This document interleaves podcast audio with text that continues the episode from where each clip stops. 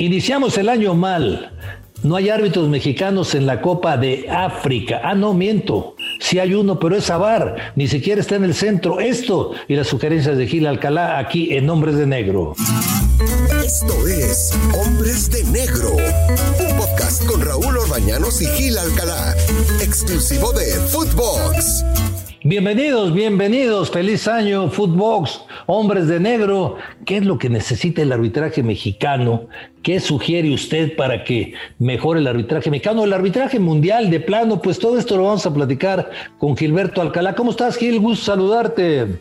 Igualmente, Raúl Orbañanos, qué gusto volverte a encontrar en este año nuevo. A todos los amigos de, de, de, de Footbox, de Hombres de Negro, siempre es un placer, un honor. Y bien, qué buena pregunta. Ojalá nuestros amigos que nos escuchan, porque seguramente hay muchas ideas importantes que puedan surgir de, varias este, personas, de varios eh, miembros de la Comisión de Arbitraje, de varios estados, para poder entregar algo diferente, algo nuevo, algo que renueve este tema del, del arbitraje, ¿no, Raúl? Porque cada vez, cada vez estamos, estamos peor. Ya hoy ni a los torneos internacionales nos invitan. Fíjate que ese es algo que, que, realmente me preocupa porque estoy viendo que a la Copa Africana, pues de árbitros centrales van eh, un guatemalteco y otro salvadoreño. Qué bueno, qué bueno que van ellos y, y ojalá mejoren su arbitraje porque lo digo con todo respeto, no tienen el nivel de los mexicanos, pero se supone que tenemos un mejor nivel. Gil y nuestro representante en la Copa Africana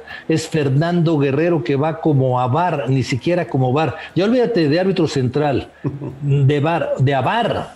O sea, Sí. y esto sí es de preocupar porque el, arbitraje mexicano históricamente se colocaba bien en los torneos. Raúl, normalmente siempre un representante del arbitraje mexicano estaba en estos torneos, tanto en la Copa Africana, como bien lo dices, de Mario Escobar que va, y este Iván Arcides del Salvador que va al Mundial de Clubes. Y en ninguno de estos dos torneos importantes va a un árbitro central. Bien lo dices, este Fernando Guerrero que este, haberlo invitado a, a un torneo internacional como esto de Avar, este, caray, sí nos dan, no, sé si sea, sea un premio o sea un castigo o sea un tema de vergüenza, ¿no? Porque eh, eh, México no estaba acostumbrado a este tipo de, invitaciones. Normalmente eh, México estaba acostumbrado a ir a, inclusive a eliminatorias de Copa del Mundo, a Europa, que fue Arturo Bricio, a Sudamérica, que fueron varios. Y hoy, caray, de Avar, este, creo que eh, nos, han bajado del, ranking muchísimo y sí duele, ¿no? Este, pero bueno, creo que ahí eh, debe ser una combinación extraordinaria, muy fuerte entre el arbitraje mexicano y la Federación Mexicana, que también debe de, sentirse ese peso específico que debería de tener, que hoy eh, lamentablemente no se da o aparentemente no se ve que se dé. No, no se da. O sea, a ver, yo te preguntaría, Gil, si tú tienes que escoger a, Guerrero o los árbitros que van de Centroamérica, tú midiendo su calidad, ¿con quién te quedarías? No, sin duda ninguna que con Fernando. Yo creo que Fernando hoy, dentro de, de la capacidad, calidad, cualidades arbitrales en CONCACAF, seguramente es de los tres eh, mejores. Eh, creo que es mucho mejor que tanto Mario Escobar como, como este Iván Arcides de, El Salvador, pero, pero hoy, este, no sé, por eso vuelvo a insistir, ¿no? De, tanto la Comisión de Arbitraje de la Federación como la Federación Mexicana misma, eh, tiene que hablar con, con la gente de, de, la, la, Comisión de Arbitraje, con, con, con, el presidente, ¿no? Este, el, el, el norteamericano Brian Hall, para, para ver qué está pasando qué necesitamos hacer, porque sí, sí, la invitación que se hace a México para avar a un Fernando Guerrero, creo que es, perdón por la palabra, hasta cierto, siento que es humillante, ¿no? No, no, pues no pidas perdón, es humillante. Sí, desde luego. Ahora, aquí es eh, el cabildeo de la, la, federación, me parece que están enfocados en otra cosa y lo que es el arbitraje, pues les preocupa, pero les preocupa hasta cierta manera, porque si te preocupa el arbitraje, proyecta a tus árbitros, federación. Tú eres el que tienes que tener el movimiento, pocas, este, pocos directivos, y creo que allí fue donde inició todo, ayudaron tanto al arbitraje a proyectarlo, hablo como Guillermo Cañedo en la época de Javier Arriaga y Javier Arriaga también con una gran capacidad para las relaciones públicas y apoyada por la federación empezaron a salir, a salir árbitros mexicanos a ser mundialistas, porque hay que recordar que durante un tiempo parecía que no teníamos eh, árbitros para, para, para torneos internacionales. Pero esto nos habla de que hay que hacer algo, Gil, hay que hacer algo. Urgentemente, urgentemente. Creo que viene, viene un torneo, el máximo torneo internacional, que es el Mundial, el próximo noviembre en Qatar, y sería, híjole, este, catastrófico arbitralmente hablando eh, para el fútbol mexicano, para la federación, para lo que representa, eh, el arbitraje en el mundo de México, eh, que no hubiera un, este, un representante. Y puede suceder, ¿eh, Raúl? Claro. Porque si estos dos chicos, tanto Mario Escobar como Iván Arcides, logran hacer buenos trabajos en la Copa Africana y el Mundial de Clubes, bueno, ahí ya tienes dos. Y el tercero puede ser este norteamericano, que saldrá entre Ismail Al-Fat de Estados Unidos y, este Marrufo, ¿no? Yair Marrufo. Entonces ahí México se quedaría, pues lo, invitarán a algún árbitro mexicano seguramente, pero para VAR o para VAR.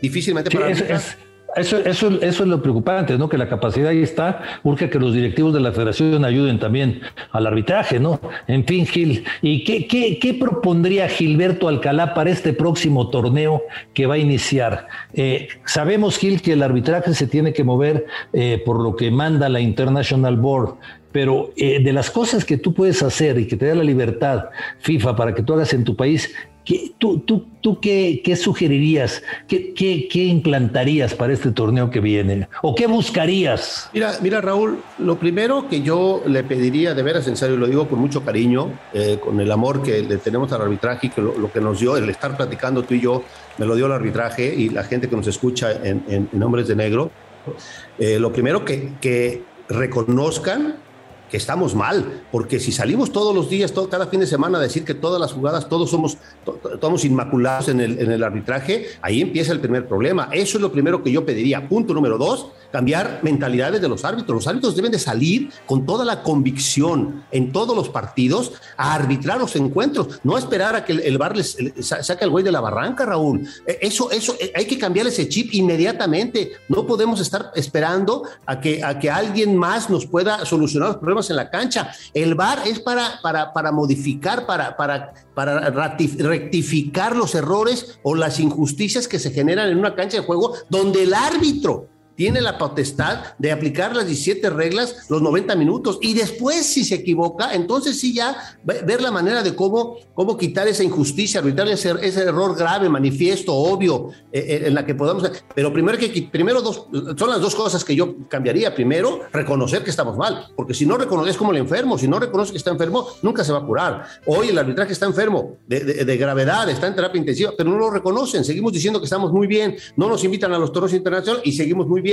Y después llegar, sentarse con ellos y ahora sí, señores, se ponen a arbitrar. Olvídense del bar, que no exista el bar. Y después, sí, se equivocan porque son seres humanos, porque yo no todavía creo que son seres humanos, que los errores que se generan muchas veces son por incapacidad, no porque sean este, eh, eh, premeditados y vayan en contra tal, de, de, tal o cual equipo, pero, pero que se olviden del bar y que si llegan a tener algún error manifiesto, obvio, como dice la regla, entonces les ayudamos a, sacar ese error humano de un árbitro que está en el terreno de juego. No sé si me expliqué. Son dos cosas importantísimas. Primero es eh, eh, eh, el tema de, cambiarles el chip urgentemente y primero reconocer que estamos mal. Si no reconocemos, vamos a seguir igual. Yo, yo sigo pensando, Gil, yo sigo pensando que mientras que no se llegue también en forma internacional, en forma global, a, a, que el bar esté reglamentado. Me explico qué es reglamentado. A ver, no voy a poder venir cada vez, como tú lo dices, ¿no? Ya, a ver, voy a esperar a ver qué me dice el bar. Pues, pues no. Aquí, de ahora en adelante, vas a ir al bar cuando te lo pide el equipo. Claro. El equipo que siente ofendido. Y el equipo nada más va a tener dos ocasiones para pedirte en cada tiempo.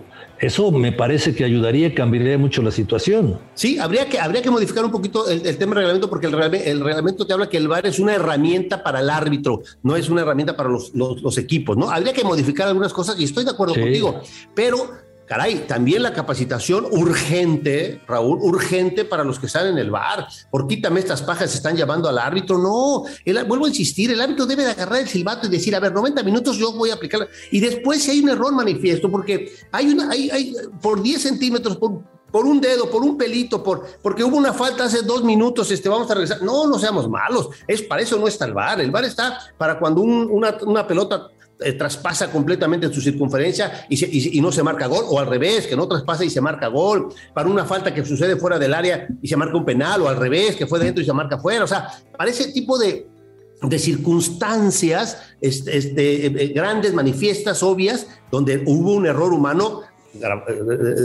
grave, ¿no? Donde creo que sí puede. Yo sigo insistiendo, el VAR es una herramienta extraordinaria para quitar esas suspicacias de la gente que tienen en contra tal o cual, que el árbitro se va a favor, que si una camiseta pesa, que si otra no pesa. Pero, pero si no quitamos eso, creo que, creo que estamos mal. Hoy los árbitros tienen en sus manos una reivindicación extraordinaria porque ya viene el Mundial. Me daría muchísima tristeza, no nomás a mí, creo que a ti también y al medio futbolístico, que México no tenga un, representante en la próxima Copa del Mundo. Fíjate que eh, para mí, Gil, el, el, VAR nació mal. Me voy a explicar. Ya en, no nada más en México, ¿no? En cualquier lugar eh, donde vemos fútbol a través de la televisión hay una jugada y ves cómo los futbolistas se paran y le dicen al árbitro, velo a checar, velo a checar o sea, ya también se malacostumbró al futbolista, ¿no? Y ya no. Y eso, eso, ya no. Eso es el árbitro, sino también los jugadores.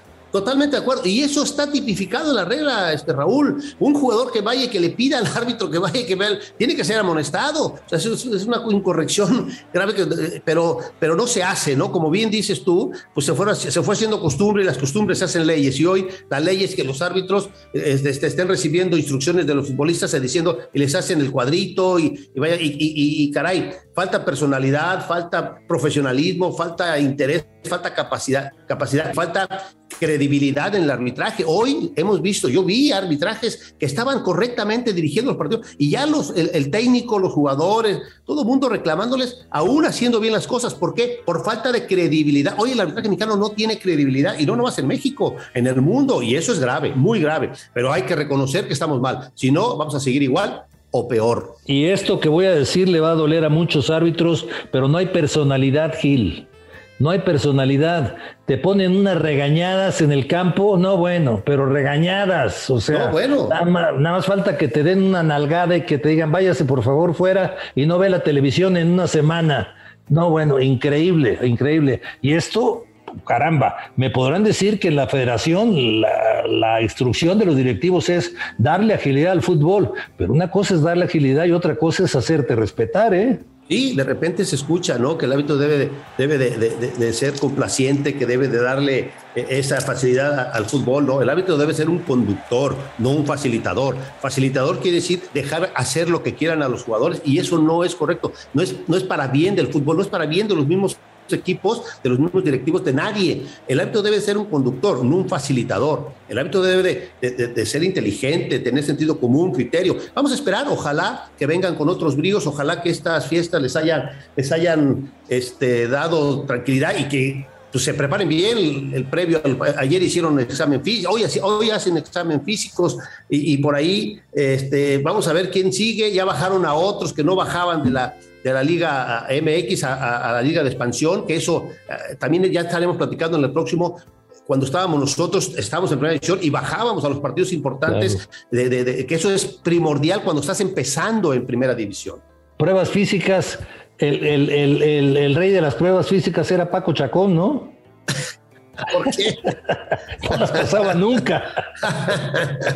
Totalmente de acuerdo. Había otros también en mis épocas que no puedo decirles, aquí no los podemos balconear. Sale Gil, pues te mando un fuerte abrazo. Esperamos, deseamos y queremos que todo esto vaya mejorando. Un abrazo, Raúl, abrazo para todos amigos de Hombres de Negro. Muchísimas gracias. Esto fue Footbox Hombres de Negro. Esto fue Hombres de Negro con Raúl Orbañanos y Gil Alcalá, podcast exclusivo de Footbox.